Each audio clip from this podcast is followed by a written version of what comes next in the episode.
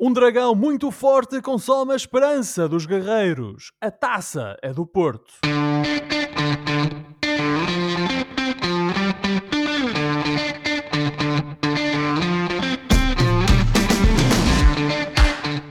Bem-vindos a uma nova emissão dos Meninos de Ouro, o programa para quem gosta de bola e que está disponível todas as terças-feiras no Spotify, Apple Podcasts, Google Podcasts e em todas as outras plataformas onde se pode ouvir e descarregar podcasts.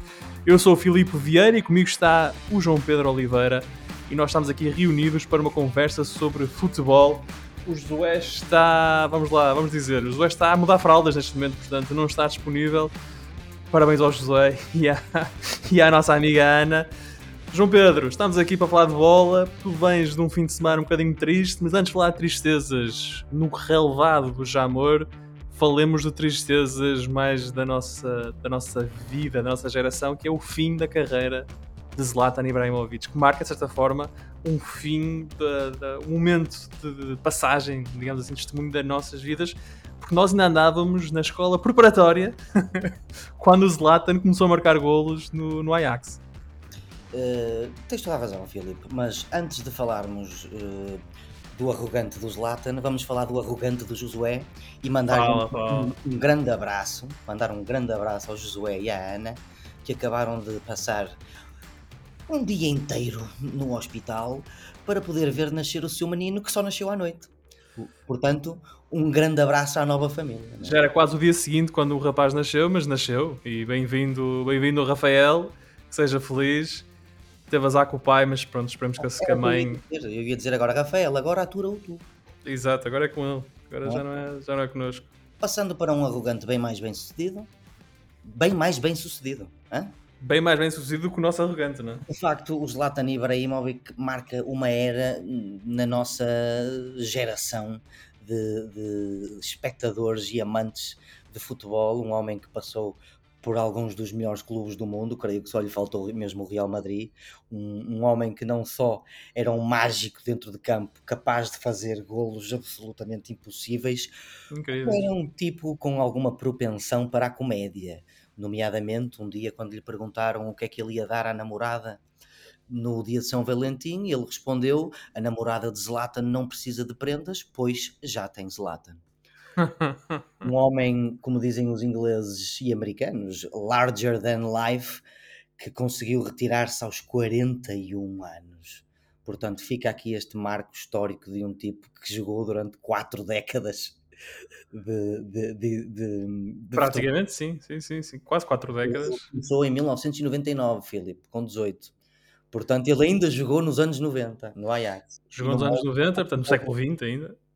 Ainda jogou no século XX. Portanto, não podíamos deixar de passar esta, uh, este acontecimento, que para nós acaba por, por ser um pouco triste, mas também uma celebração de uma carreira bastante singular.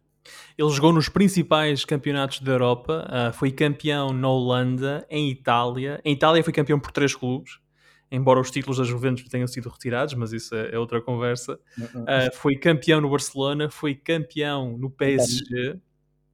Um, a Inglaterra não foi campeão, mas ganhou uma, uma, Liga Europa e, e, uma FA Cup e uma taça da Liga, creio. Ah, não, ganhou a. Ou a, a Supertaça, a Community Shield. A taça da Liga e a Community Shield. A taça de. A FA Cup não ganhou. Não, e a Liga Europa, exato. Não ganhou esses três troféus. Ele foi para lá com, com, com o Mourinho e passou pelos Estados Unidos. E quando pensava que ele ia arrumar as botas nos Estados Unidos, ele decidiu: não, não, não, ainda vou a Milão dar ali uns toques e os jogadores do AC Milan acreditam a presença de Ibrahimovic no balneário como uma das razões pelas quais conquistaram o campeonato da época passada, porque ele passou-lhes aquela mensagem de que o Milan era um clube ganhador e o Milan tinha de, de, de, conquistar os títulos.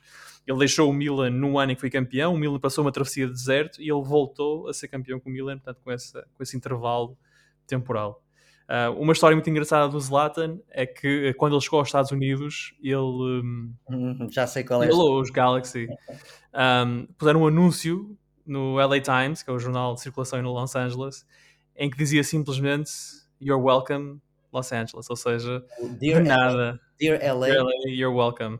Portanto, Los Angeles, de nada, eu estou aqui, assinado Zlatan Ibrahimovic. Portanto, de facto, uma figura, um grande jogador, um enorme jogador que teve se calhar azar de ter jogado na mesma altura que o Messi e o Ronaldo em termos de, de reconhecimento, digamos assim, individual. E ser sueco, do ponto de vista de seleção, também lhe prejudicou sempre um bocadinho a carreira. Nunca teve um grande mundial ou europeu, uh, faltou-lhe faltou um bocadinho isso. E nunca ganhou uma bola de ouro. E é, é, é, faz parte daquele grupo de, de craques que nunca ganharam uma bola de ouro. Nem uma Liga dos Campeões. Nem esteve numa final da Liga dos Campeões. É verdade, nem numa final da Liga dos Campeões esteve. Mas é um grande jogador, é um enorme jogador e o fim da carreira de Zlatan Ibrahimovic tinha de ser assinalado aqui nesta, nesta nossa emissão. Dito isso, quero agora uh, dar as boas-vindas também a todos os ouvintes da Rádio Barcelos, recordar que estamos no ar às terças-feiras, às 22 horas, na rádio que liga Barcelos ao mundo. E hoje já falámos do Zlatan e, portanto, agora vamos falar da nossa matéria de facto, ou seja, vamos falar da final da Taça Portugal e vamos fazer um balanço uh, da época 22-23 e, se tivermos tempo ainda, fazer a antevisão da final da Liga dos Campeões, a tal prova a qual o Zlatan nunca chegou à final. um, ora, olhando para a taça e olhando para ti, João Pedro, que estiveste lá no Jamor, deixa-me dizer-te, não sei se sabes, uh, se te, te, presenciaste, estavas lá, mas não sei se já... Uh, apreendeste o que aconteceu naquele, naquela tarde de domingo é que o Porto venceu a Taça Portugal pela 19 vez. Foi a segunda consecutiva. Os Dragões dominaram o jogo contra o Braga e acabaram por vencer com naturalidade. E numa época em que por várias vezes ficou a impressão de que o Porto estava com dificuldades, os Dragões acabaram por vencer três troféus: a Supertaça, a Taça da Liga e a Taça de Portugal. E ficaram apenas a dois pontos do campeão Benfica. Não é uma má época. Pelo contrário. Pelo contrário. É Arthur Jorge, o Arthur Jorge não conseguiu tirar coelhos da cartola e ele acabou os, eh, na conferência de imprensa a reconhecer a superioridade do Porto. Tentámos, mas não fomos capazes, disse o treinador numa partida em que o Braga fez 8 remates contra 17 do Porto, mas onde apenas um desses 8 remates levou perigo à baliza de Cláudio Ramos. João Pedro, tu estiveste no Jamor, como eu já disse, e por isso vou-te pedir essa observação in loco, né? o resultado da tua observação in loco. Foi o Porto que foi muito forte ou foi o Braga que não soube ser um adversário à altura das circunstâncias? Sem qualquer desprimor para com o Porto, foi o Braga que não soube contrariar os, uh, os portistas. Uh, o Porto apresentou-se sem grandes surpresas, tal como o Braga no, no 11, digo, uh, apresentou-se a jogar de uma forma que já se esperava, que, que os Dragões iniciassem o jogo e o Braga simplesmente fez um jogo medroso, em especial a primeira parte. O Braga foi uma equipa medrosa, uma equipa que não conseguiu fazer 3, 4 passos seguidos, uh, uma equipa com jogadores que sabem trocar tão bem a bola, com aquele temor daquele ataque todo do Porto que, que, que, que apanhou ali, o, teve que apanhar ali o Mateus uh, em, em, grande sentido. O, o Braga foi uma equipa que não soube reagir o Mateus até evitou que o resultado ficasse, ou seja, que o desfecho ficasse conhecido na primeira parte. Ele tem ali uma série de intervenções que adiam o gol do Porto e mantém o 0-0. Verdade, em especial uma que me ficou na retina, que resultou de uma perda de bola bastante infantil do, do Borja, que depois possibilitou o contra-ataque rápido e um, e um, remate do Evan Nilsson, creio eu. O Braga só fez, um, o, fez o único remate à baliza, dizes tu e bem, e o primeiro remate aos, ao minuto 37. Portanto, isto dá uma ideia muito boa da forma como o jogo correu na primeira parte. Só deu Porto. E depois na segunda parte o, tivemos a expulsão do um, Wendel um, e o Braga com 17 minutos que passou com mais um em superioridade numérica. A única coisa que teve a mais foi posse de bola, porque nem nesses 17 minutos a equipa conseguiu criar perigo. Depois houve a expulsão do, do, do NEAKT naquela, naquela situação que eu até diria bastante caricata, em que o jogador do Porto estava a pedir falta e de repente uh, o, o, o Bruma, creio que foi o Bruma, espero não estar enganado, faz um passe completamente assassino para, para o Almo, ou era para o Almosrato ou para o NIAKT e o NIAKT chega atrasado e acaba por por, eh, por causar o vermelho a si próprio. É, mas isto, continuando, o Braga nem quando esteve com mais um jogador conseguiu uh, superiorizar-se ao Porto. Um, o Arthur Jorge bem fez três substituições relativamente cedo, mas não surtiram efeito, um, por via também da expulsão e de algum, eu diria alguma falta de experiência da equipa técnica do Braga. O Braga acabou a jogar com três centrais, com dois centrais que nem sequer são centrais, que foi o Almusrati e o, e o e isso viu-se no segundo golo, uh, a forma como o Racic acaba por ser batido. E, e portanto, quando tu dizes que o Porto ganhou sem espinhas, eh, infelizmente para os bracarenses, estás a falar muito bem. Mas tu não achas que o Braga, esta época, e já temos de falar um bocadinho mais do Porto, porque o Porto efetivamente venceu isto é muito bem, mas começam a ser exemplos a mais do Braga em jogos contra este tipo de rivais, a ter dificuldades em, em impor o seu jogo. À semelhança do, do jogo fora com a União Giloase, à semelhança dos uh, encontros horríveis com o Sporting, à semelhança daquela exibição completamente pálida na luz, eh, é um bocado isso. Eh, este Braga não sabe eh, dar-se nas grandes finais. Isso também vai um bocado de encontro à fraca prestação também que teve na Europa. Eu diria que o único o jogo grande que o Braga esteve em grande foi o jogo com o Benfica em Braga, para o campeonato, que o Braga vence por 3-0 e é um jogo em que o Arthur Jorge inova ali no meio campo. Não é? ele, ele mexe no meio campo, coloca o Racic com o Almozrato com o André Horta e, e, troca as voltas a Roger Schmidt. Acho que é o único jogo em que de facto o Braga consegue dar, esse, dar essa volta. Um, e, é. e, já li alguma imprensa a, a, questionar se o Arthur Jorge é a pessoa certa para este projeto do Braga. Eu já sei que tu não és um grande fã do Arthur Jorge. Olha. Foi coisa que, que, eu não presenciei, nem vi, nem li durante o ano quase todo, Filipe. Era ao final do ano e à final da taça para alguém começar a ficar com dúvidas. Um, mas parece que ele vai ficar achas que isto é algo em que ele pode melhorar? Ou seja, ele pode começar a preparar estes jogos de forma mais, vá lá, adequada às circunstâncias? Claro, isto, isto, isto nem é futebol, isto, isto é, aplica-se a muitos, muitas áreas na vida. Quanto mais treinas, quanto mais aprendes, mais estás sujeito a fazer melhor.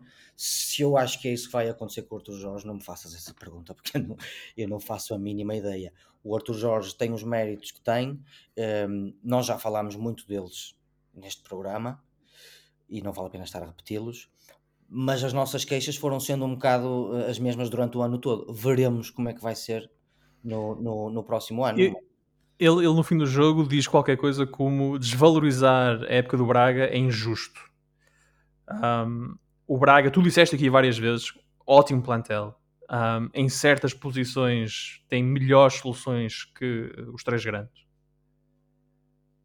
Um ano em que o Braga não tem uma presença europeia por aí além, um ano em que o Braga cai cedo na Taça da Liga, em que perde a Taça de Portugal na final e consegue, e isto é, um grande, é uma grande conquista do, do Arthur Jorge, o terceiro lugar no campeonato, é um ano positivo, é um grande ano do Braga?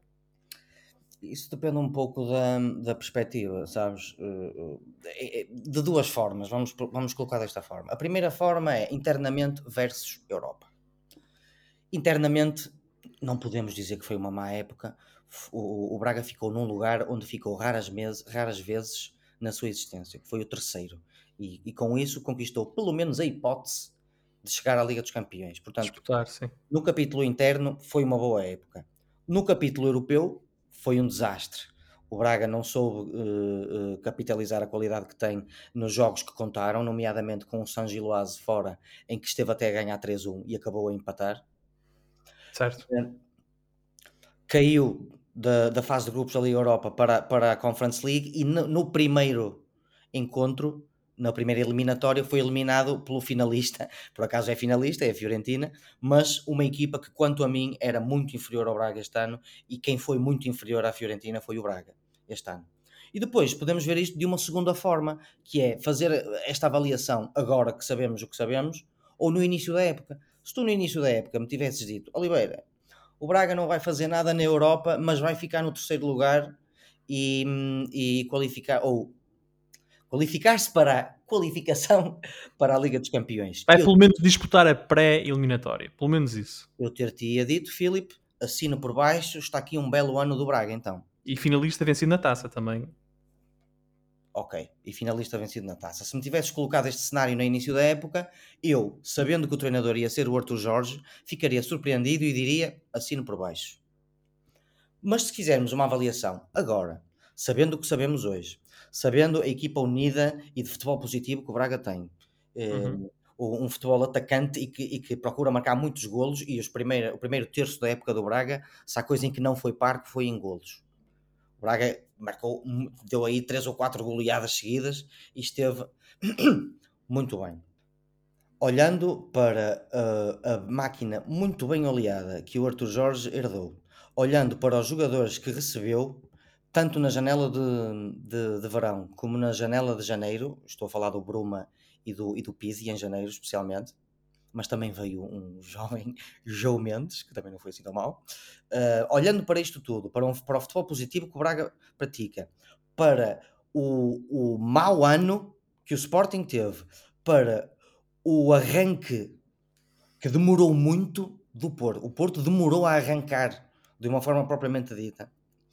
Uh, olhando para exibições que vimos o Braga fazer esta época e depois comparando-as com uh, aquelas grandes finais que o Braga teve, eu não posso ficar muito satisfeito enquanto adepto uh, com esta época. Um, acho que o Braga o, conseguiu aquele terceiro lugar com muito mérito, com um futebol muito positivo, com um excelente plantel, mas também não podemos esquecer uma coisa: também o fez num ano em que o Sporting foi paupérrimo. Hum. Ano, qual é a probabilidade do Sporting ser tão pobre como, como, como este ano? Se calhar é pouca, se calhar o Sporting para o ano volta a, a assumir um registro um bocadinho superior, especialmente se, se comprar um ponta de lança. Portanto, colocando as coisas desta forma, acaba por ser um ano menos mau. Eh, agarramos-nos ao futebol positivo e bonito que o Braga praticou no seu melhor, agarramos-nos ao quão unida a equipa é, agarramos-nos ao facto do Braga ter três jogadores no top 10 de melhores marcadores do campeonato, na pessoa do Ricardo Horta, o Simon Banza e o Yuri Medeiros. Sim, Filipe, o Yuri Medeiros foi o nono melhor marcador do chegou campeonato. Lá, chegou lá. Olhando para tudo isto, esta época sabe pouco. E na próxima. Bem, da próxima vamos falar mais à frente. Pausa, Filipe. Hã? Gasta assim um bocado. Não, enfim, não estava à espera que dissesse isto.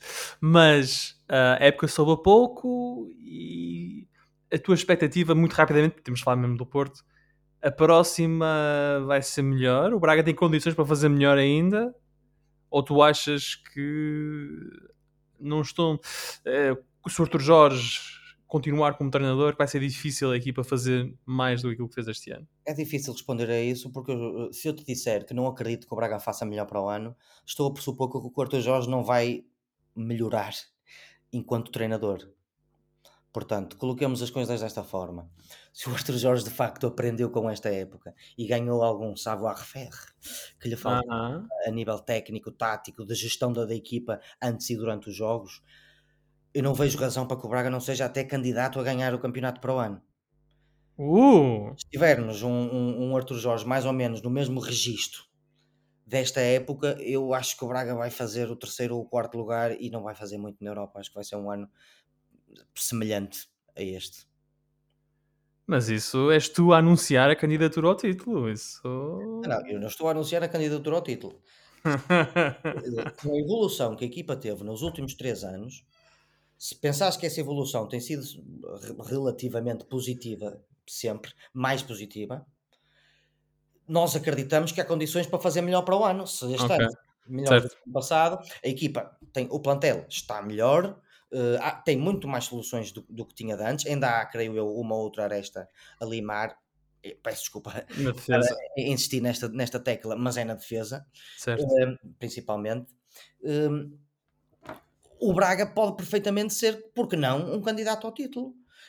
se olharmos para o Braga dos anos, do ano 2003 para, para trás e no Braga do ano 2003 para a frente, nós vimos de facto muitas, muitas melhorias. Ou, ou, não é por acaso que, que, algumas pessoas já, já se referem ao Braga como o, o quarto grande, ou, ou, o Braga é olhado já com outro tipo de, de respeito. Claro. Uh, um, diferenciado daquele dos anos 90, da, daquelas tardes chuvosas na, na, na, pedra do 1 de maio a lutar para não descer contra o Campo Mairense não é? Portanto, pensando nesta evolução que o Braga teve, se isto continuar assim, o Braga tem que voltar a ser candidato ao título, necessariamente. Veremos é se vai ser com um Arthur Jorge evoluído ou não. Ou não. Ora, o Braga então fecha a época no terceiro lugar e, e finalista vencido da Taça de Portugal. Uh, a terceira pré-eliminatória da Liga dos Campeões está marcada para 8 ou 9 de agosto, a primeira mão. A segunda está marcada para 15 de agosto. O Braga sabe que poderá defrontar ou o Sum Graz da Áustria ou o Bakla Topla da Sérvia. Estes estão confirmados. E depois há mais dois uh, clubes que vão sair da segunda pré-eliminatória. Servette, Panathinaikos, Genk e Dnipro. Uh, duas dessas, destas equipas vão avançar e vão formar o leque, o leque de quatro possíveis adversários do Braga uh, nessa pré-eliminatória. Para lá, depois, se o Braga passar, depois tem de disputar o playoff de acesso. Então, são duas eliminatórias para chegar à fase de grupos da Liga dos Campeões. Se eventualmente cair, o Braga uh, vai para a Liga Europa.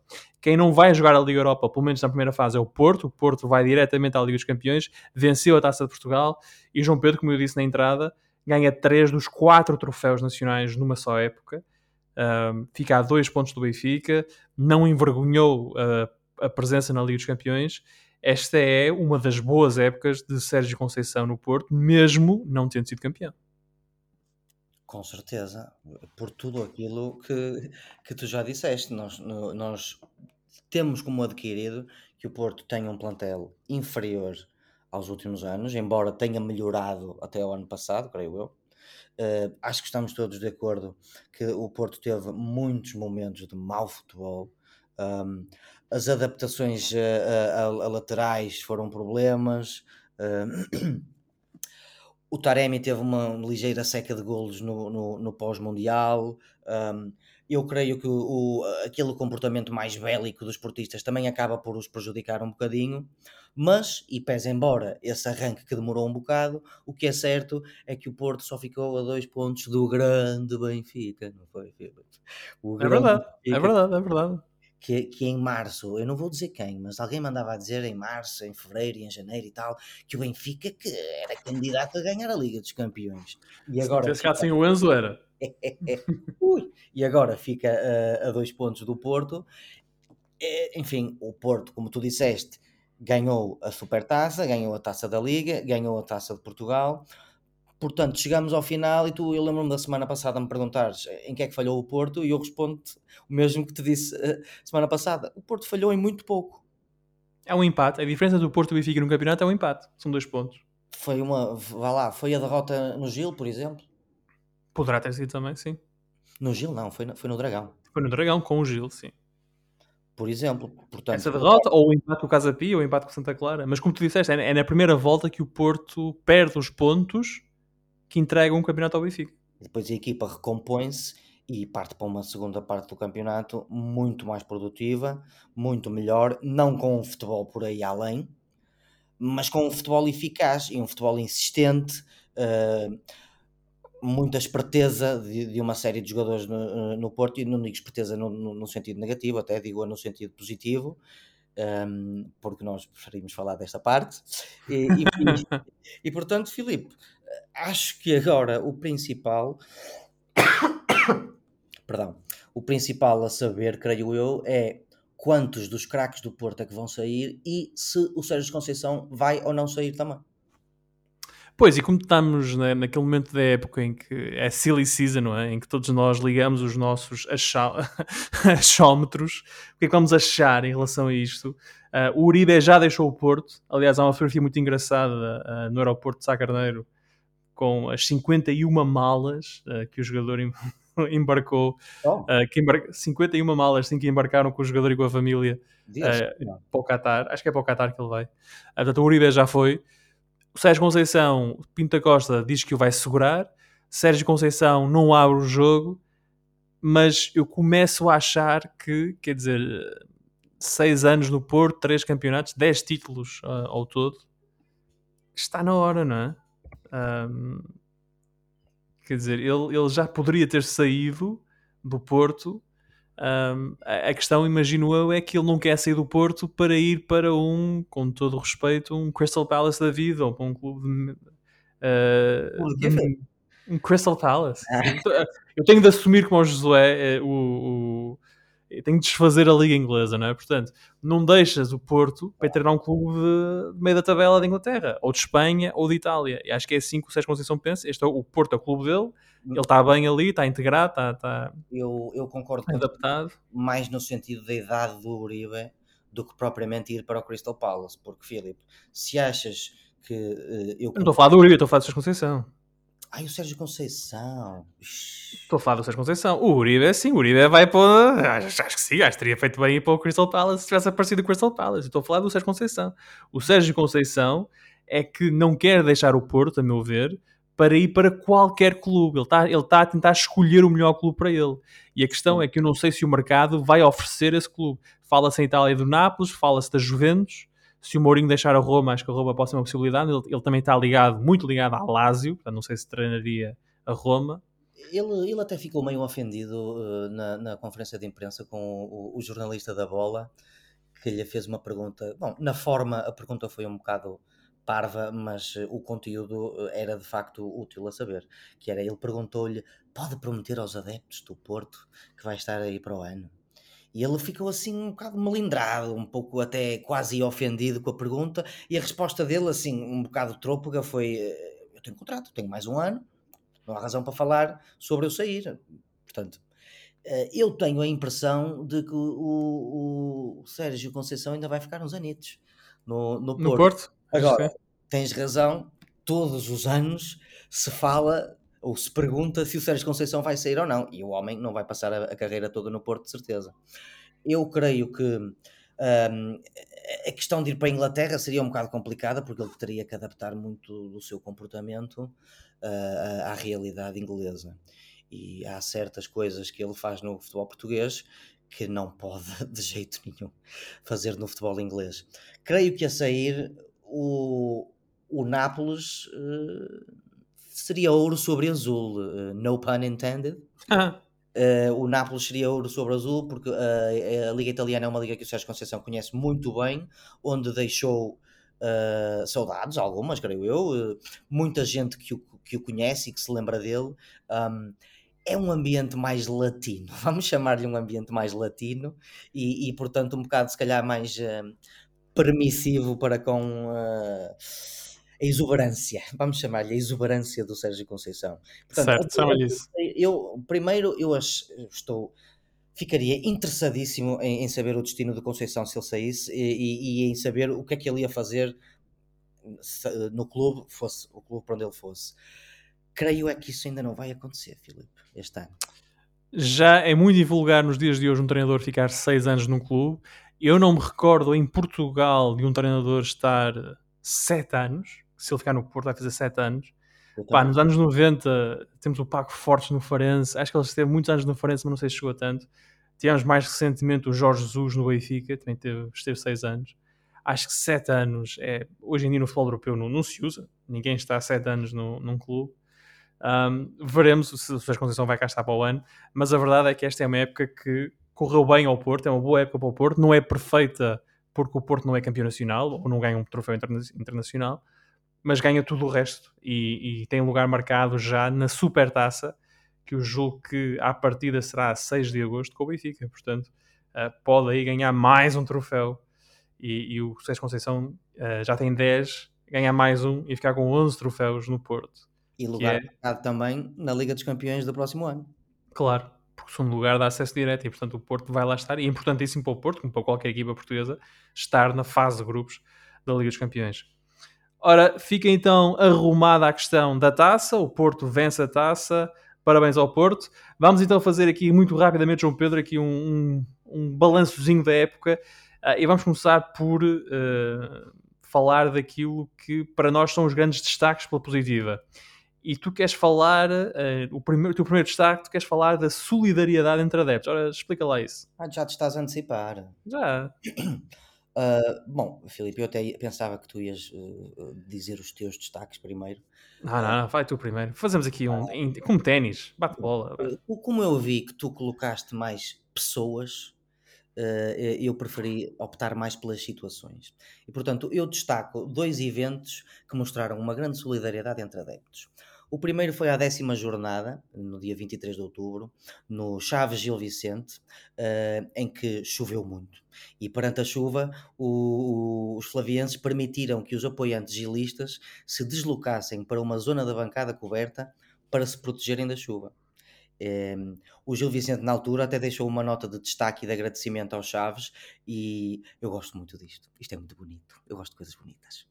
Ehm, o segundo momento de solidariedade foi no dia 16 de janeiro, uh, muito perto do teu aniversário, Filipe, sim, uh, em que o Gil Vicente derrotou o Vitória de Guimarães em casa por. Aliás, perdeu. O Vitória ganhou, sim. Perdeu com o Vitória de Guimarães em casa por 2-1 e no meio também de um dilúvio, os adeptos forasteiros do Guimarães ficaram parcialmente abrigados do temporal. E então o que é que fizeram? Prescindiram das suas capas de chuva para entregar aos apanha-bolas, que estavam numa zona descoberta, uh, para que eles então se protegessem da chuva. E portanto eu destaco esses dois momentos muito bonitos e espero que se repitam e multipliquem uh, no, nos anos que aí vêm. Muito bonito. Ora, eu, uh, para primeiro destaque. Não deixas eu... falar do resto? Não, vamos aqui fazer um vai um, vai outro. Ah, senão, ah, okay, okay. senão fi... para falar 10 minutos seguidos é o Josué. O Josué não está cá, portanto vamos, vamos falar nós. Pronto, então Ora, eu, eu segui digo o meu. Pronto, eu tenho aqui eu, o Roger Schmidt e Gonçalo Ramos, vou aqui juntar os dois uh, elementos do Benfica, do, dos meus destaques positiva. Acho que Roger Schmidt teve um impacto imediato na Liga Portuguesa. Uh, foi um treinador que chegou com ideias novas, pegou numa equipa, de certa forma, uh, descrente, partida pelos acontecimentos dos últimos dois anos, um clube a passar um momento muito difícil, e Roger Schmidt se calhar tinha de ser alguém que vinha de fora, que não estava tão consciente uh, do barulho à volta do Benfica, e pôs a equipa do Benfica, pelo menos na primeira metade da época, a jogar um belíssimo futebol, uh, que nós já não vimos há muito tempo, e portanto Roger Schmidt merece esse destaque. E depois o Gonçalo Ramos, que é uh, o melhor marcador do Benfica esta época, não foi o melhor marcador do campeonato, porque o Taremi passou à frente na penúltima jornada, mas marcou 27 golos em 47 jogos, fez 12 assistências, chegou à seleção, fez um hat-trick no Mundial, acho que é um jogador que merece esse, esse destaque o Real Madrid ficou sem Benzema, fala-se que o Real Madrid poderá estar interessado, o Manchester United também. Acho que é uma pena estamos, uh, provavelmente vamos perder Gonçalo Ramos na Liga Portuguesa, mas é um belíssimo jogador, um grande jogador e, uh, e ficamos todos mais, mais ricos por termos o Gonçalo Ramos na Liga Portuguesa na época passada. Muito bem, Filipe. Eu também destaquei o, o Gonçalo Ramos e não vale a pena uh, dizer mais nada, porque uh, iria dizer o que tu já disseste, acrescentar só uma pergunta: será que finalmente temos um ponta de lança português de nível mundial? Ora! Uh, queria destacar também outra situação uh, que eu intitulo de Ricardo Horta exemplar porque depois de meses de especulação entre o Benfica a insistir em comprar o Ricardo Horta, o, o António Salvador a apontar para a cláusula, o Málaga a reclamar percentagens, capas de jornais intermináveis a insistir e a pressionar no assunto, o Ricardo Horta confesso benfiquista desde miúdo, teve um comportamento absolutamente exemplar. Isso é verdade. Sem amus, sem faltas de comparência, sem baixas de rendimento, baixou a cabeça, trabalhou, fez uma grande época como jogador e capitão do Sporting Clube de Braga e isso traduziu-se em 45 jogos, 17 golos, 14 na, deles na, na, Primeira Liga e 10 assistências. Portanto, toda esta situação tem, tem que uh, levar a um elogio ao Ricardo Horta. E depois, eh, só quero destacar dois jogadores, Filipe, muito rápido. Diz lá. Que tu não destacaste. E depois, e depois um, vamos fechar, sim. Um é o João Mário, que fez uma época de sonho, que teve uma sim, melhoria gigante em relação ao ano anterior, em que fez 4 golos e 7 assistências. Neste ano fez 23 golos e 15. Foi o pensador que o Benfica pensava eh, ou não sabia que ia ter. Eh, foi um autêntico pêndulo. Fez a melhor época da carreira dele. E terminar com esse monstro chamado Pepe que com 36 jogos, 2.998 minutos em campo, sem contar com o Mundial, foi para mim, já agora, o melhor jogador português do Mundial, ainda é um dos melhores centrais do mundo e fez uma grande época. Monstro. Monstro. Uh, eu também quero destacar, já estás a falar no, no Pep, do Porto, o Taremi. O Taremi faz uma grande época, termina com o melhor marcador do campeonato tem uma baixa ali após o Mundial, mas acho que ele acaba bem a época a marcar gols e, e fez um belo jogo uh, contra o, o, Braga. E sempre a falar assim. Sempre a falar assim. Depois, uh, quero falar também no Fran Navarro, que despediu-se do Gil Vicente, vai para o Porto na, na próxima época. Uh, o melhor jogador dos pequenos, acho eu, em Portugal. uh, tirando, acho que, acho, que, sim, acho que é ele, portanto merece este salto. Uh, e destaco ainda as épocas do Aroca e do Famalicão. O Aroca que vai às provas europeias. E fica... Porque já, já, o, o Aroca não, não, já indicou que não vai às, às competições europeias porque não tem dinheiro. Não tem dinheiro. Pronto, mas ficou em quinto lugar um, na, na, Liga Portuguesa, ficou à frente do Vitória de Guimarães e isso também é motivo de, de, de, prestígio. Vai ficar sem o treinador, portanto veremos o que é que vai ser a próxima época do Aroca. E também o Famalicão. Acho que o Famalicão foi das equipas que melhor futebol jogou em Portugal. Uh, acaba no oitavo lugar no campeonato. Na, na, segunda parte da época teve uma. Principalmente na segunda parte da época. Uh, acho que o Famalicão esteve muito bem. E a Taça Portugal Famalicão, por exemplo, é, é, é, belíssima. E por pouco o Famalicão não eliminou o Porto da, da Taça Portugal. Nós esquecemos que o Famalicão obrigou o Porto a ir a prolongamento um, para, para disputar as, a, a, a, final da taça. Portanto, o Famalicão esteve lá. Esteve lá pertinho. E aqui um abraço ao meu amigo Manuel Santos, treinador adjunto do Famalicão. Um abraço, Manel. e o, e o Petit. Quero destacar o Petit o Boa Vista faz um ano muito tranquilo um, e acho que consegue o Petit nesta época afastar-se um bocadinho daquela imagem do treinador defensivo, eh, as equipas jogavam mal, não tinham um grande pendor ofensivo. Acho que o Boa Vista joga um futebol interessante e um, mereceu efetivamente o, o lugar um, que ocupa neste momento na, que ocupou na, na classificação, nono lugar, tranquilo, 44 pontos e quem sabe se não podemos estar aqui a assistir ao renascer da, da, do Boa Vistão, digamos assim, do Boa Vista europeu. O Manel do Laço agradece. O Manel do Laço agradece.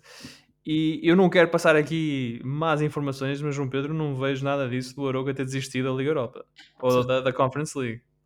Aliás, enquanto que eles fizeram a pré-inscrição nas competições europeias. Oh.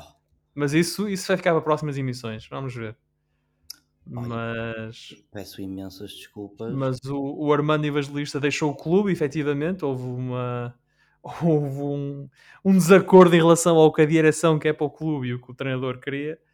Um, e parece que, efetivamente, o Aroca vai uh, disputar as competições europeias. Mas vamos ficar atentos a isso e na próxima semana, se houver algum corretivo a fazer, alguma errata, a gente faz. Ou, ou editamos, Ora, editamos o programa. Claro, é como se nunca tivesse acontecido. Se estas foram uh, as grandes sensações, vamos falar das desilusões.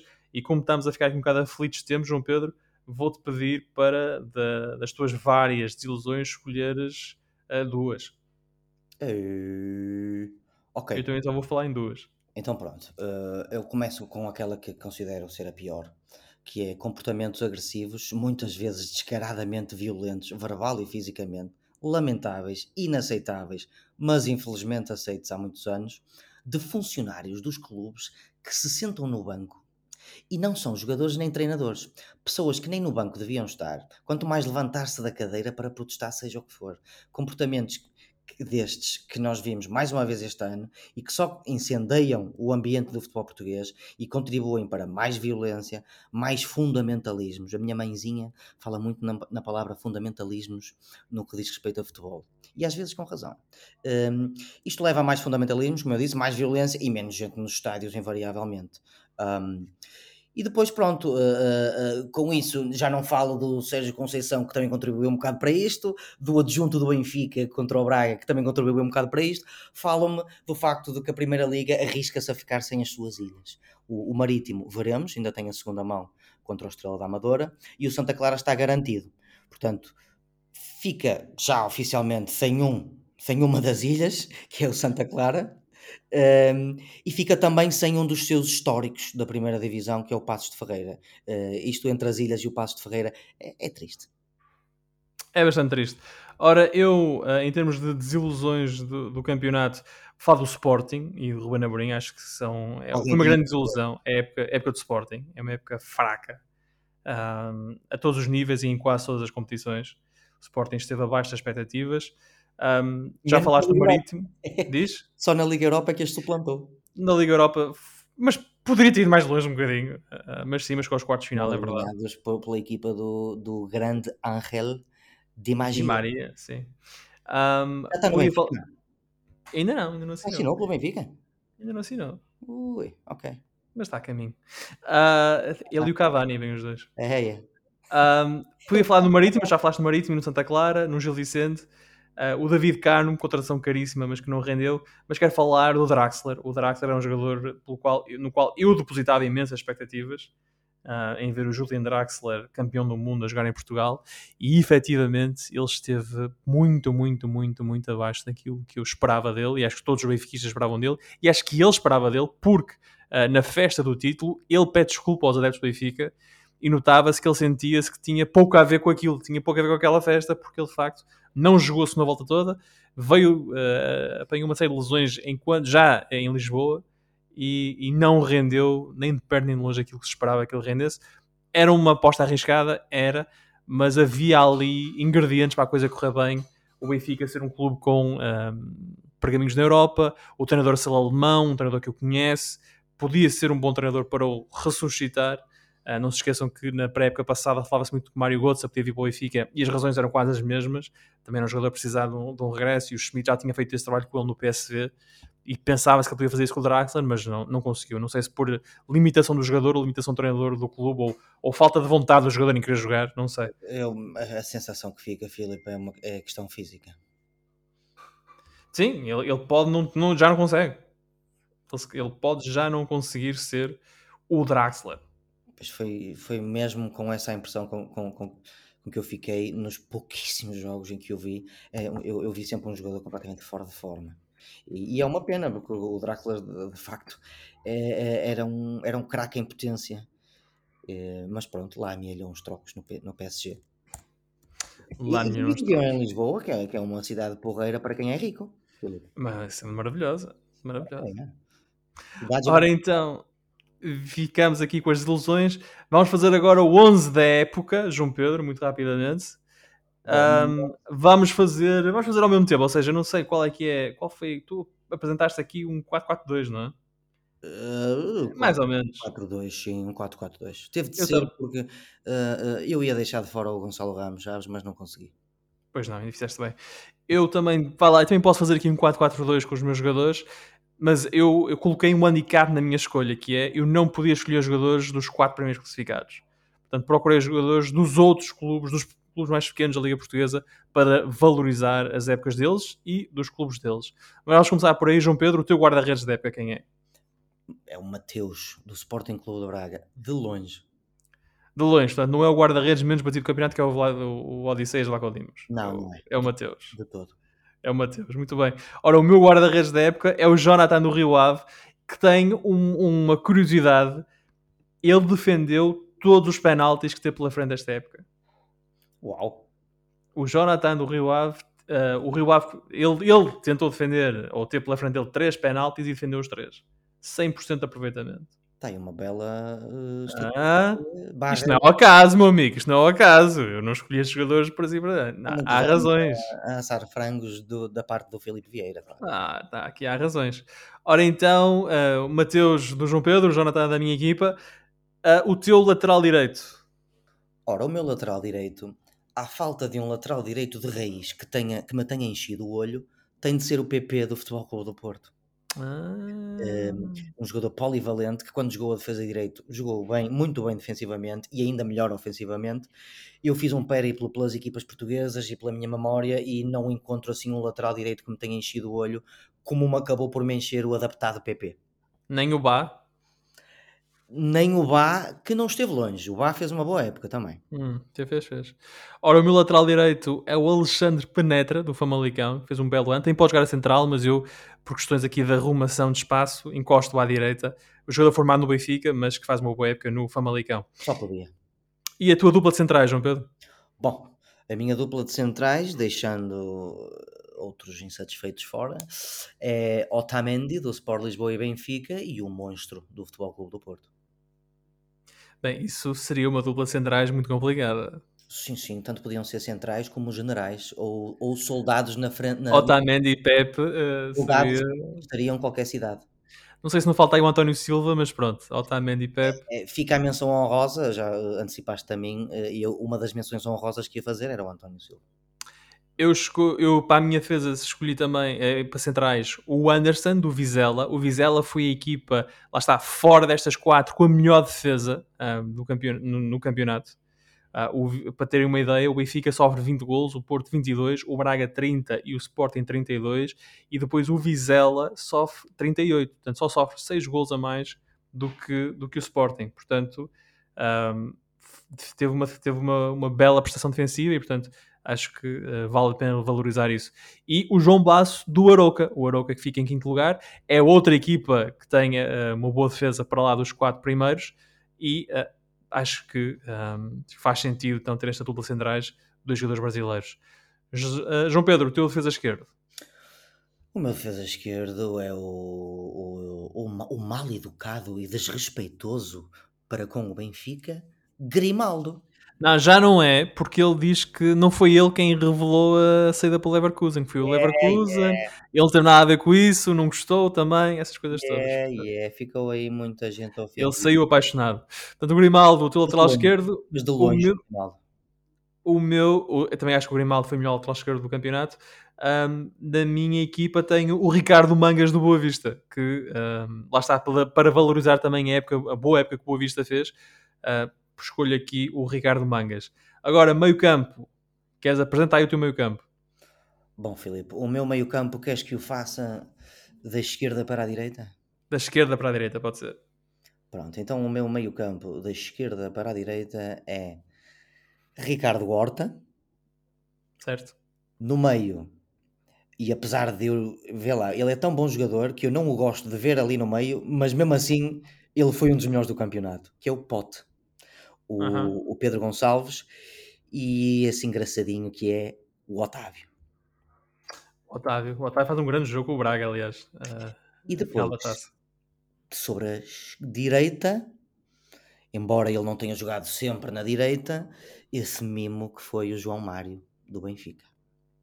Hum. Isso é um bom meio campo.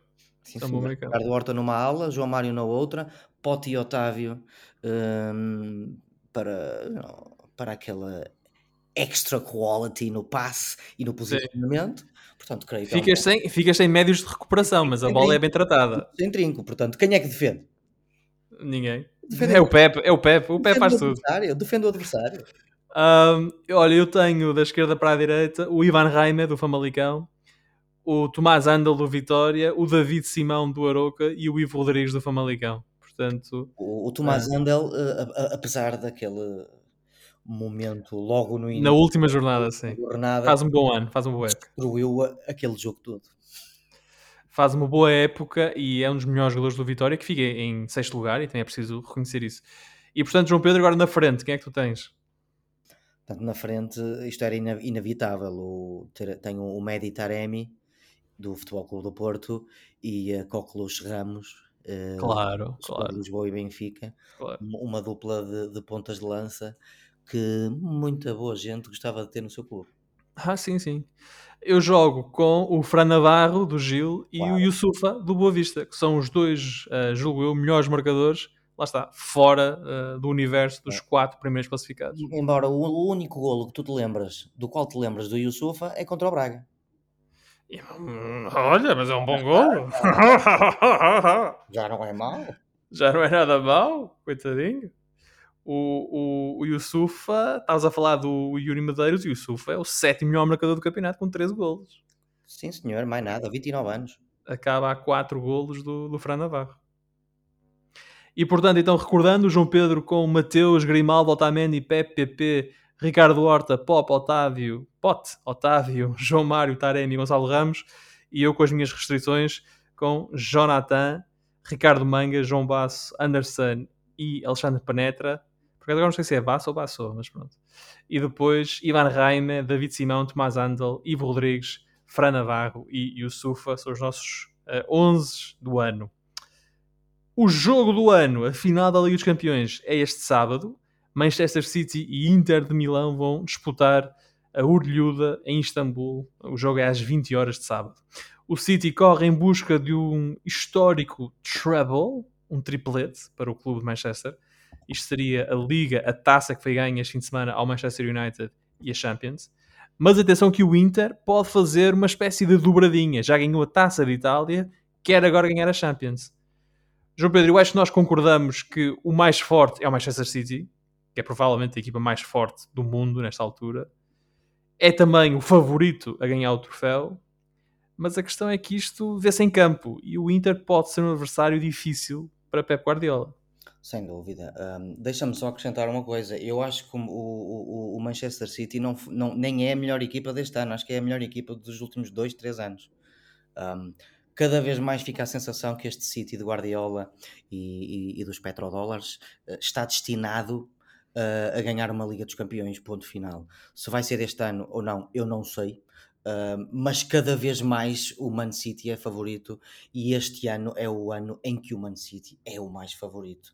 Uh, aqui é, ou, ou, ou melhor, em, em, no Reino Unido fala-se muito no treble, na, na, no, no, tal triplete de taça da Liga, perdão, de uh, taça de Inglaterra, campeonato e Liga dos Campeões. A taça da Liga fica fora deste, deste treble porque foi ganha pelo, pelo rival do outro lado da cidade. Um, portanto, parece que está escrito nas estrelas que o Manchester City vai ganhar uh, esta, este campeonato. Um, tivemos finalmente um Grealish uh, uh, um, numa forma a que, a que, nos habituou no Aston Villa. Sim, tivemos o Grealish do Aston Villa no Manchester este ano, sim. O, o, tivemos um... um Tens o John Stones, eu tenho que dar a mão à amatória, não é um jogador que eu gosto muito, mas apareceu agora nesta função híbrida de central, médio defensivo. É o melhor, é o melhor central inglês, Filipe. A sair a jogar, muito bem. o, o John Stones que, que acabou por ser uma espécie de canivete uh, suíço do, do, do, Guardiola, que esteve muito bem. Tens um Bernardo e um De Bruyne que estiveram iguais a si mesmos, fizeram uma grande época. E depois tens, como diria o António Fiuza, o ex-presidente do Gil Vicente, a cereja em cima do topo do bolo, que é o Haaland, o ponta de lança contratado. Não, não fazia falta, não? Desenganemos-nos, mas contratado para ganhar a Liga dos Campeões. Agora, do outro lado, vais é ter um Inter que tanto é capaz de ser enfadonho e derrotar o Benfica numa eliminatória, como é capaz de ser bem melhor do que enfadonho e derrotar o Porto. Não, quer dizer, foi ao contrário. O, o Inter foi enfadonho contra o foi Porto. Foi melhor contra o Benfica. Enfadonho contra o Porto e passou, e foi bem melhor contra o Benfica e passou também com todo o mérito. É uma equipa que tem o tal Catenaccio, tipicamente italiano, e ao qual adiciona jogadores como o Mkhitaryan no meio campo, que se tratam muito bem a bola. E, e o Lautaro, na frente. E, e, depois na frente tem três soluções que, que, que, muita gente gostava de ter, que é o Lautaro e o Dzeko, que nós falamos no Ronaldo e no Zlatan. O Dzeko aos 37 anos desafia também uh, uh, as idades. E tens o Lukaku, que é uh, aquele animal que, e digo isto animal no melhor sentido da palavra, aquela besta que entra na segunda parte e põe toda a gente em sentido. Portanto, eu acho que o Manchester City vai finalmente ganhar. Tu achas que o Mancini vai abordar o jogo como abordou, por exemplo, a eliminatória com o Benfica, ou seja, guarda o Lukaku e o Correia no banco? Ah, desculpa, o Inzaghi, já não é o Mancini, já foi em tempos. Acho. Acho, Achas que sim? Portanto, arranca com o Lautaro e Dzeko e guarda o Lukaku para a segunda parte? Acho porque o Lautaro e o Dzeko são dois jogadores que se completam bastante, são jogadores diferentes uh, e que fizeram os dois uma época bastante boa. Portanto, uh, só para terminar, Filipe, eu acho mesmo que é desta que o Manchester City vai, vai ganhar a Liga dos Campeões, mas estou a dizer a palavra acho, porque as finais são 90 minutos e muitas, muitas vezes na nossa vida nós vimos a pior equipa a, a ganhá-las. Eu lembro dessa final no Porto, ainda é uma final uh, já quase a acabar a pandemia, a pandemia, mas ainda havia ali restrições, mas a final foi no Porto, o, o City-Chelsea, e o City deveria ter ganho aquele jogo, era o favorito para ganhar aquele jogo, mas o Chelsea marca um gol em contra-ataque e acabou. Fechou-se ali atrás uhum. e nunca mais e, e o City teve oportunidades para marcar. E o que se diz mais em Inglaterra é que a culpa foi do Guardiola. Porque, se bem te lembras, o Guardiola fez ali umas invenções no 11, nomeadamente, certo. e a, a, pior de todas para mim, foi jogar sem trincos. Uh, o Rodri não, não foi titular e o Fernandinho, que ainda lá estava, também não foi. Também não. E, e portanto, o próprio Guardiola já brincou com isso nos, uh, nos últimos tempos e, e, o ano passado também, uh, no sentido de, epá, não se preocupem que eu da, da, próxima vez que estiver na final não vou inventar. um, mas sim, não, eu, eu, eu, concordo, eu concordo contigo porque este City é fortíssimo e acho que as equipas, do, os Cities, digamos assim, do Guardiola têm sido sempre fortes, mas faltava qualquer coisa, mesmo no, no auge do Agüero, faltava ali qualquer coisa. E acho que este ano eles têm aquilo que faltava, que é um homem que mete a bola lá dentro, que é o Haaland. Exatamente. Um, e, é, e é para isso que ele é pago. E torna a equipa muito perigosa. E- Esta equipa do, do City é muito perigosa. E Filipe, o- o- até os últimos meses do City em que eles não desistiram, ultra- não só ultrapassaram o Arsenal, como chegaram a estar a 10 pontos do Arsenal, eh, vitória atrás de vitória, eh, eh, sempre a rodar jogadores. Não esquecer, o Manchester City é um privilegiado porque pode mudar a equipa completamente e a qualidade não cai. Ganhou a Isso, é- isso era o Mourinho que dizia, não era? O Mourinho dizia que o principal candidato ao título quando estava no United era o Manchester City e o segundo candidato ao título era a segunda equipa do Manchester City. Exatamente. E mais do que uma ocasião, o Mourinho mencionou que quando o Guardiola compra o Cláudio Bravo e não está satisfeito E o Ederson. direção, e a direção dá-lhe o Ederson. Portanto, eh, eh, o Mourinho tem a sua razão eh, quando fala nisto, não é, Filipe? Mas E há, há questões como o, há questões como o fair play financeiro ou, ou há quem chama isto de doping financeiro Sim. e acho, e acho que pode haver um momento na história em que nós vamos olhar para o Manchester City eh, de duas maneiras. Uma, que equipaça, que período de, de futebol e outra, que injustiça. e Ou- que- melhor, estes títulos não têm tanto valor como outros títulos, nomeadamente de Manchester United, de... A a minha pergunta então nesse, nesse não- capítulo é se o Guardiola finalmente vence a Liga dos Campeões pelo City, vale tanto quanto as que ele ganhou no Barcelona? para muita gente não vai valer tanto, E precisamente para ti? por causa desse, dessa injeção eh, de anos, de muito dinheiro e de basicamente o melhor treinador dos últimos 15 anos. Um, para mim, vai ser, va- vai ser, se acontecer, vai ser um triplete com muito valor, porque de facto Guardiola é um brilhante treinador. O plantel do Manchester City está cheio de alguns dos melhores jogadores da Via Láctea. E, e, portanto, nesse sentido, vai merecer. Mas vai ficar sempre na retina que isto aconteceu muito por causa das enormes injeções de capital que foram, que foram aplicadas num clube que nem era um clube grande. Um clube que, que no início dos anos 90 estava na segunda divisão. Eh, portanto, e isto terá que ser comparado com, por exemplo, o triplete do Manchester United, que, em que sete jogadores desse triplete eram da formação do Manchester United. O Manchester United, quando fez o seu triplete em 99, não gastou os rios de dinheiro que gastou Certo. o City. Eu estou a usar o, Manchester United não por ser. Vá. Não, mas é o, é o último triplete da É Liga Inglesa, é o único. É, um É o único treble, digamos assim. Ora bem, este, este City Inter é sábado, às 20 horas, no estádio Ataturk, em Istambul. Um, vamos ver se o Manchester City faz história ou se, por outro lado, o Inter de Milão consegue mais uma vez desfazer os sonhos de Guardiola. Já o fez em 2010, quando era Mourinho o treinador. Pode voltar a fazer em 2023. Vamos ver. Vamos ver. Vamos ver. Ora, está na hora então do Fora de Jogo, momento do programa em que olhamos para o que se passa fora das quatro linhas e oferecemos recomendações ou sugestões aos nossos ouvintes. João Pedro, diz lá, o que é que trazes? Bom, Filipe, eh, eu trago-te uma série, uma minissérie de sete episódios que saiu em 2022 na Hulu, mas que está na Disney Plus. Portanto, os portugueses podem ver esta série. Chama-se Under the Banner of Heaven eh, e foi brilhantemente traduzida para o português eh, como Em Nome do Céu. Ah, isto é uma série de crime, drama e de mistério. É uma espécie de produto que, ainda que bastante bom, um bocadinho inferior à primeira temporada de True Detective. Portanto, é algo mais ou menos do mesmo estilo, um, Hum, um ambiente soturno. mas é melhor do que a segunda temporada de True Detective? É assim, Filipe, eu vi os primeiros dois episódios de sete e sim, é melhor, muito Ok. melhor do que a segunda temporada de True Detective. E isto passa-se um bocado à volta do mundo dos Mormons eh, e é baseado de facto num livro que ele próprio foi baseado em, em eventos reais que aconteceram em, em Salt Lake Valley, no estado do Utah, que é um estado profundamente mormon, eh, em que um- um- um detetive mormon e muito devoto, é testado na sua fé, porque à medida que investiga o assassinato brutal um assassinato brutal de uma, de uma jovem rapariga que pode estar ligado a uma família muito uh, poderosa na, na, entre os Mormons no, no estado do, do, do Utah. Portanto, é, é, é, é uma série que te procura dar, começar com um ambiente positivo, de gente feliz, que se amam todos muito aos outros, mas sempre debaixo de uma banda sonora soturna e bem interpretada pelo o mais, o, o, não é o mais recente, mas o, o último Spider-Man antes deste, que é o Andrew Garfield, que é um ator que eu aprecio bastante. E Já são três, não é?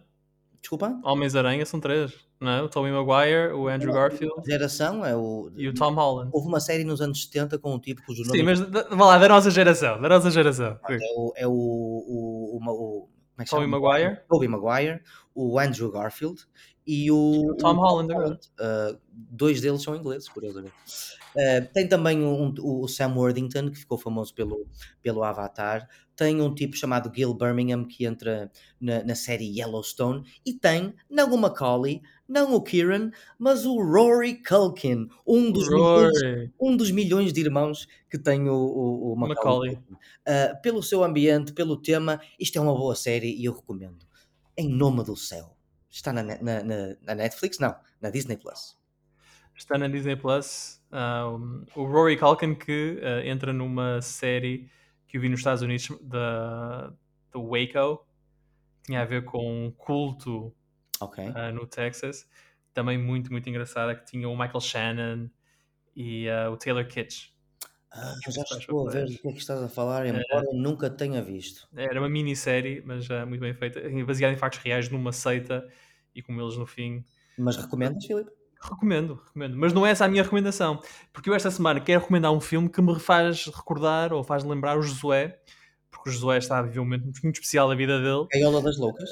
Um, eu e o Josué, uh, portanto, aliás, nós os três, os nossos ouvintes já sabem que somos amigos há muitos anos, nós descobrimos Johnny Cash ao mesmo tempo através deste filme, oh. que é o Walk the Line, que é uma obra cinematográfica de extrema qualidade. Because you're uh, I Walk the Line, que nos transporta para um mundo fascinante da música country, uh, de uma era muito longe e muito diferente daquela que nós vivemos hoje e da música country que, que temos hoje, e uh, somos confrontados com uh, grandes interpretações de Joaquin Phoenix e Reese Witherspoon nos principais papéis de Johnny Cash e June Carter Cash. Esta é uma história emocionante, a de Johnny Cash, que é retratada com profundidade e aborda as lutas do, do cantautor uh, com, as, com, contra as dependências não é, do álcool e das drogas e os seus triunfos e falo sempre de forma autêntica. Muito bem realizado, uh, guião maravilhoso uh, em, termos de, em termos de habilidade de contar a história de, de Johnny Cash e claramente capaz de agradar aos mais diferentes públicos uma cinebiografia imperdível que oferece momentos inesquecíveis. Walk the Line, dirigido por James Mangold, conquistou diversos prémios, incluindo um Oscar para a Reese Witherspoon, melhor atriz, e três Globos de Ouro. Walk the Line disponível na Disney Plus. Ó oh, Filipe, imagina que o Johnny Cash escrevia as letras que escreveu nos dias de hoje. Era o cabo tinha... que, que caía. Era o Carmen Trindade. Um, e isto porque ele não era propriamente politicamente correto. Ora então, Isto por hoje ficamos por aqui. Ele matou um homem no Reno, em Reno. Exatamente. Só para ouvir morrer. Ora, para a próxima semana cá estaremos para mais uma conversa sobre futebol e outras coisas.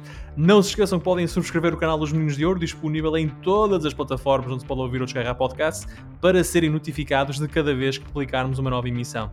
E quando subscreverem, podem também avaliar o programa com, espero eu, 5 estrelas. Entrem em contato connosco enviando um e-mail para os meninos de por exemplo, para dar os parabéns ao Josué e à Ana. E sigam-nos no Facebook e no Twitter. Boa semana, bons jogos e seja bem-vindo, Rafael. Tchau. Boa semana, bons jogos, bem-vindo, Rafael. Até me tiraste as palavras da boca, filho. Tchau.